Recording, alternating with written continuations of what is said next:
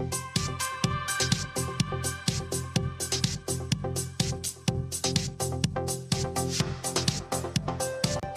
tal? ¿Cómo están ustedes? Sean muy bienvenidos al primer episodio de la sexta temporada de, de la región al mundo, nuestro programa de análisis internacional. Hemos querido poder desarrollar esta nueva temporada pese a las circunstancias, a la distancia, en confinamiento por teletrabajo, más allá de la emergencia eh, por el COVID-19, dado que si bien hoy estamos un poco más lejos, hoy tampoco tenemos fronteras para abordar los temas y también para invitar a especialistas a que nos entreguen su mirada respecto a los mismos. En esta sexta temporada tendremos, por cierto, una particular inclinación a partir de lo que es la respuesta global frente al COVID-19. Nos consultaremos cuál es el rol de las potencias, el papel que está jugando América Latina, eh, también cómo, cómo se desenvuelve, cómo se desarrolla la disputa por la hegemonía internacional, eso y muchos temas en al menos 12 capítulos en que estaremos acompañándolos ustedes aquí en De la Región al Mundo. En este primer episodio cuento con dos grandes panelistas a quienes paso a saludar, con quienes abriremos los fuegos de esta sexta temporada. Saludo a Paulina Astroza, directora del programa de estudios europeos de la Universidad de Concepción y también académica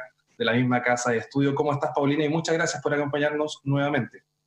Bien, gracias y feliz de partir esta sexta temporada. Eh, en estas condiciones y que incluso yo creo que nos abre oportunidades también, como tú decías, a poder compartir con especialistas eh, de Chile y del mundo en, esta, en este programa. Así que feliz de partir eh, y con muchísima, con una agenda internacional intensísima para el análisis. Sí, efectivamente, y para ayudarnos en ese análisis también contamos en este primer capítulo con Cristian Barros, académico eh, y diplomático de larguísima trayectoria y hasta hace poco embajador de nuestro país ante Naciones Unidas. Cristian, ¿cómo estás? Y muchas gracias también por acompañarnos en este primer capítulo. Gracias, Javier, y gracias por invitarme.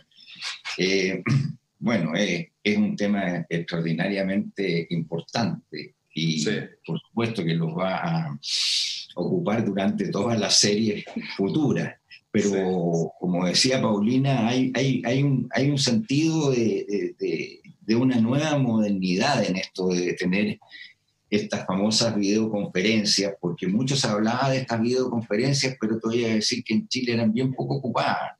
O sea, de hecho en el Ministerio de Relaciones Exteriores eran muy poco ocupadas. O sea, hoy día esto ha forzado, digamos, a modernizar.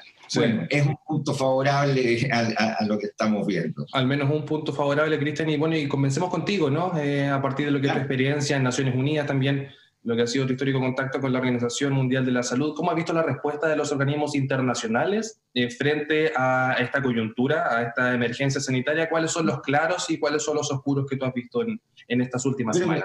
Estamos, todavía en una, en una etapa en que es muy difícil establecer, eh, ¿no es cierto?, cuáles van a ser los, los, los eh, efectos concretos ¿no? del accionar del, del mundo internacional en esta crisis eh, es demasiado rápido, es demasiado dinámico, estamos viendo que, las grandes potencias están teniendo una actitud eh, muy agresiva, ¿no? que venía un poco de antes también, pero que esto la ha multiplicado, estamos viendo una, bueno, ahí tenemos a la mayor experta en Europa, eh, en el sentido de que Europa le cuesta ponerse de acuerdo hoy día, cosa que es una cosa muy, muy, muy, muy increíble tenemos una crítica a los organismos internacionales que está basada más que nada, por una parte, en una, realidad política, ¿no es cierto?, que se requiere sacar partido y eso, en eso vamos a hablar de Estados Unidos particularmente. Ahora hay otros países que están preguntando también qué es lo que pasó en Chile. Pero atacar a la OMS, por ejemplo, es un, es un sinsentido, digamos. O sea, no, no, porque vayamos a defender a la OMS por ser la OMS, sino porque no se entiende, digamos, cuál es el rol que está, que está jugando la OMS, que para nosotros, digamos, nosotros, los chilenos, es fundamental. Para los países que estamos, digamos, fuera de, del contexto de los países desarrollados, es fundamental. Eso, la FAO, la UNICEF y todos esos organismos internacionales que para nosotros van a ser trascendentes después de que termine, o sea, nunca, después de que volvamos a una nueva normalidad, ¿te das cuenta?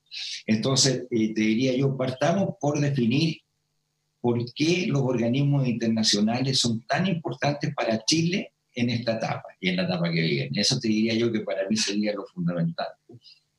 Sí, ahora no, no, es algo nuevo, ¿no? El cuestionamiento al organismo internacional, a, los distintos también em, elementos supraterritoriales, los gobiernos populistas, ¿no? Hace algunos años ya también han venido con su cuestionamiento tanto a Naciones Unidas como a la misma Organización Mundial de la Salud. Ahora se cristaliza y se vuelve también una situación bastante más dramática con lo que tú mencionas del caso específico de Donald Trump. ¿En qué pie se encuentran los organismos y el multilateralismo, si lo queremos ver en esos términos? Bueno, el multilateralismo ha, sufrido desde la elección de Donald Trump una, un tremendo eh, eh, golpe, ¿no? Porque, imagínate, se retiró de la UNESCO, se retiró del Consejo de Derechos Humanos, ha quitado eh, fondos en varias de las actividades más importantes de Naciones Unidas, como por ejemplo las operaciones de paz. Esto que está anunciando respecto a, la OMS lo ha hecho antes. Y como Estados Unidos es un país que tiene más o menos un 25% del, fondo regular, ¿ah? eh, eso impacta inmediatamente. Eso es popularísimo en Estados Unidos.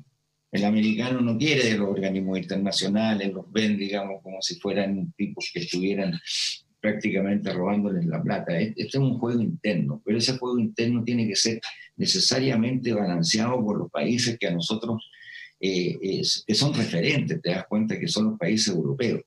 Y en eso los países europeos han estado un poquito débiles ahora por la situación, ¿no? la, situación que, que están enfrentando. siempre Europa para nosotros ha sido un, un, balance, un balance positivo, un balance positivo. Siempre hemos recurrido, digamos, y siempre hemos estado en contacto, digamos, con Europa. Eh, pero claro, ellos tienen sus propios problemas hoy día y eso es, también, es también, hay que tenerlo en consideración. Pero este es un cuadro una película de muchos cuadros ¿ah? y estamos en el principio. Yo creo que no, no, tendríamos mucho que, que preocupar. O sea, hay que preocuparse, pero, pero no hay que tener un, un sentido de desesperación. O sea, yo creo que hay que trabajar, hay que trabajar y Chile tiene que trabajar. Perfecto. Paulina, bueno, Cristian lo menciona, ¿no? En nuestro parangón histórico ha sido Europa y también el balance a la hora de pensar en lo que son las relaciones internacionales. Sin embargo, tal vez no lo hemos visto con la fuerza que nosotros quisiéramos, ¿no? ¿Cuál es tu análisis, cuál es tu mirada de lo que ha sucedido en los gobiernos europeos? También considerando que muchos países de allá han sido los principales golpeados frente a esta emergencia. Pensemos en Italia, pensemos en España y también en la situación en Francia. Incluso cómo se está manejando en Alemania. ¿Cuál es tu análisis de lo que sucede en Europa? Bueno, que lo primero que para poder comprender eh, esta visión o esta percepción que es real de una cierta debilidad y descoordinación por parte de los países europeos, eh, en parte es real y en parte eh, es un poco lo que los medios de comunicación hacen llegar también como información. ¿ah? y por otro lado también tiene que ver con la estructura propia de la Unión Europea, porque si nos vamos al tema de salud, resulta que las, competencias en materia de salud no son de la Unión Europea, son justamente aquellas competencias que no han sido transferidas por los Estados miembros a las instituciones de la Unión Europea. Así es que bien poco podría la Unión Europea haber reaccionado inmediatamente adoptando medidas obligatorias para los 27 Estados miembros. Recordemos que ya el Reino Unido no está como Estado miembro y que los Estados hubiesen sido, eh, obligatoriamente hubiesen tenido que adoptar medidas. La Unión Europea no tiene competencias en materia de salud.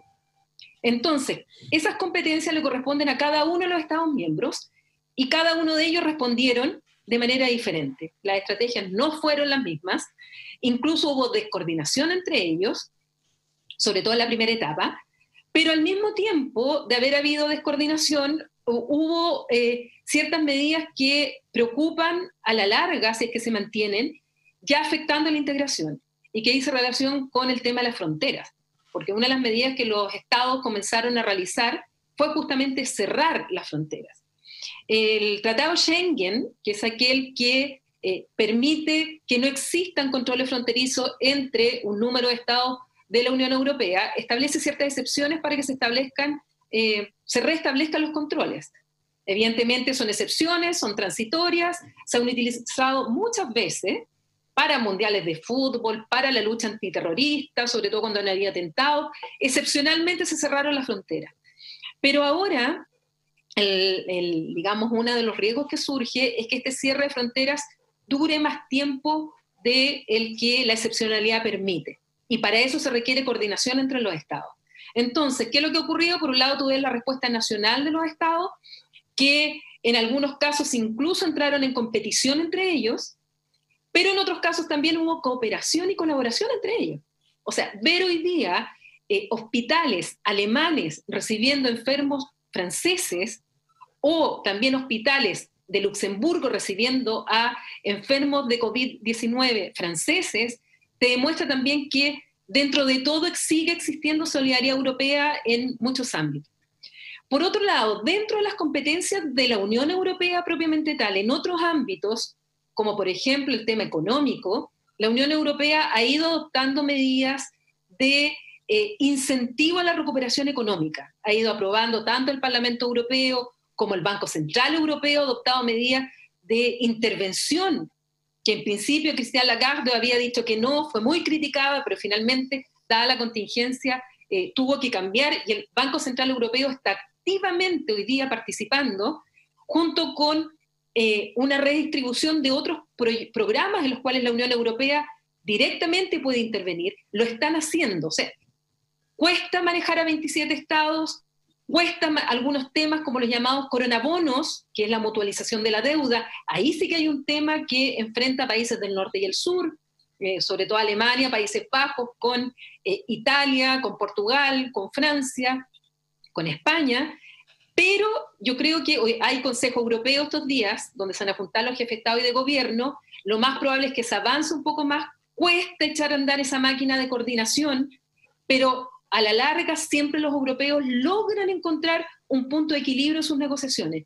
Entonces, desde lo nacional a lo europeo, eh, vamos a ir viendo poco a poco informaciones de Europa porque, tal como tú lo dices, el impacto es tan grande y ellos están tan integrados que lo que le pase a Alemania, lo que le pase a Bélgica, lo que le pase a Grecia, va a afectar a Suecia, va a afectar a Finlandia o va a afectar a República Checa. No les queda otra que reaccionar en conjunto porque finalmente el daño va a ser para todos.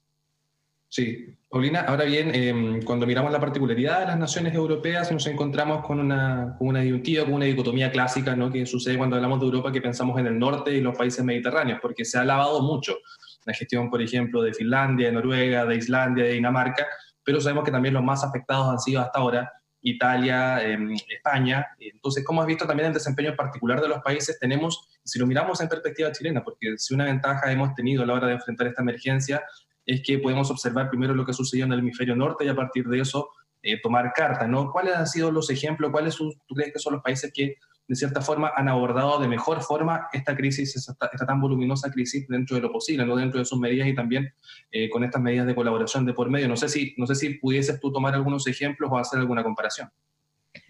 Ahora es difícil hacer comparaciones, primero porque los estados cuentan de manera distinta, los datos que manejan eh, los procesan de manera distinta. Uno suele leer ahora en el diario que Bélgica es el país que más muertos tiene por millón de habitantes. Pero resulta que Bélgica, eh, al contabilizar los muertos, incluye no solo aquellos que han muerto en los hospitales y con un test de COVID-19, sino que también incluye a todos aquellos que han muerto en sus casas o en residencias de adultos mayores, incluso solo por sospecha. Entonces su cifra parece mucho más abultada que como cuenta Francia o como cuenta Alemania o como ha contado eh, Italia o España. O sea, es difícil solo en base a las cifras hacer un análisis eh, que sea riguroso. Lo segundo es que efectivamente hay algunos países que parecen haber controlado la, curva, haber, haberla aplanado antes, o por lo menos que sus sistemas sanitarios no se han visto colapsados. Entonces, claramente se habla de Alemania eh, como uno de los ejemplos en el cual han logrado aplanar la curva. Pero resulta que en estas percepciones que tú señalabas, quienes también se han comportado muy bien ha sido Grecia y Portugal. Y resulta que eso no lo vemos mucho en la prensa. Tanto Grecia como Portugal también han tenido, pese a que son del sur, pese a que son países que eh, son menos desarrollados y con sistemas que además, eh, cuando fue la crisis anterior, sufrieron las medidas de austeridad muy fuertes, han logrado controlar bastante y sus números eh, son bajos en relación, por ejemplo, a países como Suecia. Suecia del norte, que adoptó una estrategia distinta al resto de los países, en el cual los colegios no los cerraron, los cafés no los cerraron, basaron su estrategia en la responsabilidad del ciudadano. Resulta que hoy día Suecia está siendo criticada justamente por esta estrategia, porque comparado con Noruega, con Finlandia, con Dinamarca, incluso con Islandia, los números en Suecia hoy día eh, son más malos que en estos otros países. Entonces, hay que ver las realidades, eh, hay diferencia en la estrategia, e insisto, es muy pronto todavía como para decir cuál fue el país que mejor lo hizo, sobre todo por el tema de el deconfinamiento que viene ahora, eh, la posibilidad de rebrotes, y sobre todo cuando uno ya después pueda ver cifras mucho más precisas que el tiempo nos irá a dar, como para poder también ir eh, pudiendo hacer una comparación más rigurosa, porque hoy día eh, eh, cuesta hacer esa, esa, comparación de esa manera. Sí, efectivamente. Cristian, eh, cuando hablamos de, de, cooperación, ¿no? Paulina ponía el caso de Europa, pero también podemos pensar en China. Hace algunas semanas, yo creo que todos vimos las imágenes de estos aviones chinos llegando con apoyo a Italia en los momentos más duros de la expansión del virus en el país peninsular. Entonces, bueno, mientras Estados Unidos se cierra, Cristian, eh, da la sensación de que China sí extiende la mano a las naciones de que la necesitan, y mientras Estados Unidos también corta su financiamiento a la Organización Mundial de la Salud, uno puede tender a imaginar que China también puede ocupar esos espacios, porque finalmente, bueno, el poder ahí está en disputa y sabemos que el gallito, la pugna es entre Estados Unidos y China. Entonces, no sé cómo ves tú también el desarrollo de, de esta de esta precisamente esta pugna internacional en clave también COVID-19. Creo que es una es un, es, un, es un, proceso en el que estamos en el medio todavía. Eh, una de las cosas que Paulina mencionaba y que yo creo que es, para mí es súper básico, es de que nadie sabía cómo enfrentar una pandemia de esta magnitud. Y si tenemos que buscar responsables, bueno, lo buscaremos en el sentido de por qué no se previó que podía venir una, pandemia de este tipo, cuando existió gente, digamos, y presidentes en Estados Unidos que advirtieron que podía venir. Pero es otro tema. Esto nos enfrenta a nosotros de una forma bastante inesperada. Y si nosotros seguimos esta curva, digamos, de, todo el desarrollo en los últimos eh, 80 días, eh, vamos a ver de que los países adoptaron diferentes estrategias y algunos han tenido que revertir las estrategias, o sea, como el caso de, de UK, el caso de Gran Bretaña, el caso de Gran Bretaña es, pero es para ponerlo de ejemplo, o sea, partió con esta famosa eh, eh, teoría, ¿no es cierto?, del, del, del, contagio masivo para poder crear inmunidad y después se dieron cuenta que no tenían cómo poder parar esto. Suecia que sigue insistiendo en, en, en tener esto abierto y se han disparado las la, la, la cifras. Eh, bien decía Paulina, eh, cómo se cuenta todo esto, con, por ejemplo, Bélgica, Bélgica cuenta todo, todo, o sea, tiene una base mucho más grande y quizás eso la lleva a ser un, un, más exacta respecto a lo que está sucediendo. Eso puede ser que el día de mañana tenga un, un efecto positivo en, en, cómo salir de esto. Pero el, el hecho de que estemos viendo un, proceso de, de, de que no tenemos una respuesta. Nosotros ayer escuchábamos al, doctor Pedro de la OMS y decía dos cosas que eran, eran bastante eh, aterradoras. No hemos llegado a la peor parte de esto. Y lo segundo, aún no conocemos el comportamiento del virus. O sea, imagina que tenemos esos elementos, obviamente que estamos transitando por un, por un camino muy largo en el cual todavía falta mucho por hacer, por descubrir, por rehacer. Déjame llevarte, Javier, a un tema que, que es súper importante en comparación. Latinoamérica, ¿qué ha pasado en Latinoamérica? O sea, si nosotros estamos viendo lo que pasa en Europa, en Latinoamérica la cooperación es un desastre. Ahora, si te das cuenta lo que... O sea, no tenemos organismos en Latinoamérica. La, OEA desacreditada, a mi juicio. Eh, podría dar muchas explicaciones por eso. Después, organismos regionales, subregionales, no los tenemos. O sea, Prosure es un, nos sirve para esto, no es una institucionalidad. Eh, entonces, fíjate que en América Latina hemos tenido diferentes eh, formas de poder enfrentar esto y han sido dramáticamente distintas. Pues no, ni siquiera se han acercado en algo. Imagínate lo que está haciendo Brasil, lo que está haciendo en este momento Perú, lo de Colombia, el, enclaustramiento argentino. Ahora que van a extenderlo más, ya no le están llamando cuarentena, le están llamando cincuentena. Porque, y nosotros en una, eh, en una etapa distinta, en una forma distinta de, de, de hacer. ¿Existirá la cooperación entre nuestros países? Poquísima, ¿no es cierto? Y China y, Estados Unidos, para terminar de, darte mi opinión respecto a eso, es, mira, Estados Unidos en este momento está, eh, no es Estados Unidos, el gobierno de Estados Unidos, Donald Trump, lo que está haciendo es tratando, ¿no es cierto?, de eh, convencer al electorado de que él siempre tuvo razón y de que en definitiva esto es culpa de afuera. ¿Por qué? Porque él trabajó el tema, igual como lo trabajaron otros gobernantes populistas, no dándole ninguna seriedad. Esto es cosa de mirar lo que decía Donald Trump hace un mes atrás, y que hoy día tenemos a Estados Unidos infectados, digamos, como el mayor país con, con infectados y muertes. O sea, y aquí caemos en un asunto absolutamente ya de, política interna, esto de cerrar a los migrantes para que no contagien, abrir, digamos, los, negocios en, las partes en que ellos tienen gobernadores proclives, ¿no? Que les pueden eh, hacer el favor.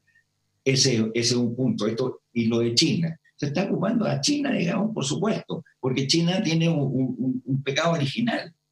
Y eso para decirlo en serio, o sea, China se demoró el informarle al mundo, digamos, que tenía un problema de, infección de un coronavirus distinto de lo que existían anteriormente, y ya nosotros ya sabemos de eso, tenemos toda la información más o menos eh, cierta, digamos, de que existió un, 10 días, 10 días de diferencia, etcétera. Yo no creo en, en, las teorías eh, del complot ni, ni, nada. Creo que, lo que pasó es simplemente, ya había pasado antes con, con, con el SARS, eh, China trató de, decir, bueno, o sea, a ver cómo paramos esto antes que se sepa, digamos, y, que no nos culpen a nosotros después de, esto, porque hay todo un tema, digamos, del país, ¿no? Cuando se desbordó esto, ellos salieron tarde. Y después podemos hablar del rol de la OMS, porque creo que ahí también se están cometiendo injusticias muy grandes. O sea, si se demoró China, también eh, da la sensación de que se demoran los organismos internacionales, también se leen artículos de prensa internacional frente al rol de la OMS, precisamente en las últimas semanas, en cuanto a lo que es la primera alerta eh, respecto al virus. Y conectado con lo que hablábamos al principio, Cristian, eh, ¿se pone en tela de juicio el pecado original de China y también de la OMS? No, yo sí, o sea, para, para quienes están tratando de sacar ventaja de, de, su posición, o sea, Estados Unidos acusa a la OMS porque quiere sacar partido de ellos, digamos, y poder desviar la atención. Pero hay, a ver, Francia, Alemania, y entiendo, no sé qué otro país está pidiéndole eh, explicaciones a China de, de, qué pasó, digamos, en los primeros momentos. Eso, eso lo vamos a ver después, no cabe la menor duda. La OMS es un organismo asesor, no es un organismo que determine, digamos, no es que llegue la OMS y diga, de ahora en adelante se cierran todas las fronteras en el mundo, de ahora en adelante, no, si eso, es un gran organismo internacional que como todos los organismos internacionales tiene sus fallas, que tiene sus fallas. Y yo te voy a decir cuál una de las fallas que tiene este, este organismo internacional, como todos los organismos internacionales. Está compuesto los países y los países hacen de ese organismo internacional lo que ellos quieren. Entonces, ¿qué es lo que ha sucedido? No te quepa la menor duda. China le informó a la OMS de los datos que tenía y no le informó lo que estaba pasando. ¿Qué puede hacer la OMS? Nada. Entonces, cuando la OMS decide mandar a alguien, es cuando ya, ya ha pasado 15 días. Hay cosas que sí podías haberla hecho mejor, absolutamente. O sea, no podías, haber eh, mantenido una cierta sobriedad respecto a las comunicaciones que tenía la OMS respecto a China, ¿ah? porque parecía eran demasiado... Alabó mucho a China en, un primer momento, y bueno, y eso también crea una sensación distinta. Y lo otro, que a mi juicio ya es una, una cuestión personal, porque no la entiendo, es por qué se demoró tanto en declarar la pandemia. Y bueno, puede ser que ahí también hayan jugado factores de poder interno, ¿no? sí. la organización. Sino... Sí. Paulina, em, bueno, hemos eh, eh, profundizado en que esto es una crisis en proceso, en desarrollo, lo mencionaba también Cristian en su última intervención.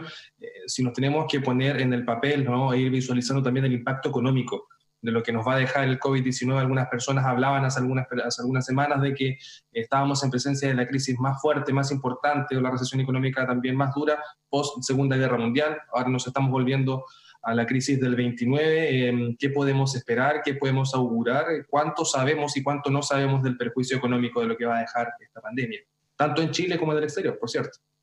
Sí, ahora de nuevo aquí eh, el impacto eh, y es tan fuerte lo que estamos viviendo que incluso los informes de los propios organismos internacionales eh, no coinciden exactamente en, en digamos, en el impacto, en cuánto más. Están todos de acuerdo en que va a haber un impacto económico clarísimo. La CEPAL acaba de sacar su informe respecto a, este impacto y que es, o sea, que es realmente eh, muy preocupante. Eh, es incluso peor que el que había sacado el Fondo Monetario Internacional respecto a cuál va a ser el efecto económico que va a tener los países. Eh, Europa tiene también sus propias, sus propias proyecciones. La verdad es que, o sea, lo primero que es clarísimo que sí hay un impacto y ya lo estamos viviendo. Eh, efectivamente, Alisa Bárcena de la CEPAL hablaba que el impacto que va a tener en América Latina tendríamos que retrotraernos a la crisis de los años 30, o sea, así de fuerte. Em, la verdad que, eh, tal como lo dijo en un mensaje Antonio Guterres, el secretario general de la ONU, esto es un evento que de esta magnitud no se había vivido antes y sobre todo porque un evento de esta magnitud se está viviendo en un contexto de mucha globalización, de mucha interdependencia, mucho que tiene que ver con las cadenas de suministro, porque ahora no es llegar y cerrar la frontera. Tú cierras la frontera y cierras las cadenas de suministro. Que los barcos, los aviones no vuelen, implica inmediatamente un efecto respecto de todo cómo se maneja la economía a nivel mundial. Y eso eh, yo creo que eh, los economistas incluso han sido bastante cautos respecto de cómo proyectar esto hacia adelante. Si sumamos ahora eh, los efectos que ha tenido en el precio del petróleo, o sea, si hace un mes atrás hubiésemos pensado que el petróleo iba a estarse cotizando a futuro a lo que está a, valor negativo, realmente habríamos dicho que eso jamás ocurriría las crisis del petróleo incluso anteriormente había sido porque había subido el precio, no porque había bajado. Entonces, estamos viviendo, como dice eh, Antonio Guterres, una situación sin precedentes a la cual hay que darle respuesta con instrumentos también sin precedentes. Y eso incluye la economía, de cómo los estados tienen que reaccionar con instrumentos económicos para poder eh, proteger a los estados en materia económica, en materia de empresa, en materia de empleo, en materia de pobreza, porque claramente esto va a indicar que gente que lo había logrado superar el umbral de la pobreza hoy día va a bajar de nuevo, o aquellos que habían eliminado la indigencia van a volver a niveles de indigencia. Entonces, claramente esto va a tener un impacto, qué tan rápido salgamos, hay también diferencia, algunos dicen que va a haber un impacto a medida que el desconfinamiento vaya avanzando, va a ser rápida esa recuperación, hay otros que dicen que no, está el tema de los rebrotes, hay mucha incógnita todavía para poder saber finalmente qué va a pasar. Perfecto, perfecto. Bueno, tanto a Paulina Astroza, directora del Programa de Estudios Europeos y Académica de la Universidad de Concepción, eh, como a Cristian Barros, eh, diplomático y ex embajador de Chile en Naciones Unidas. Eh, queremos agradecer desde la región al mundo por habernos acompañado en este primer capítulo de la sexta temporada. Gracias a ti, Javier. Gracias, muchas gracias Javier. Y nos volveremos a encontrar en un próximo capítulo de La región del mundo todas las semanas con el análisis internacional y con la revisión de las noticias que están marcando la pauta en Chile y el mundo. Nos volvemos eh, a encontrar. Hasta pronto.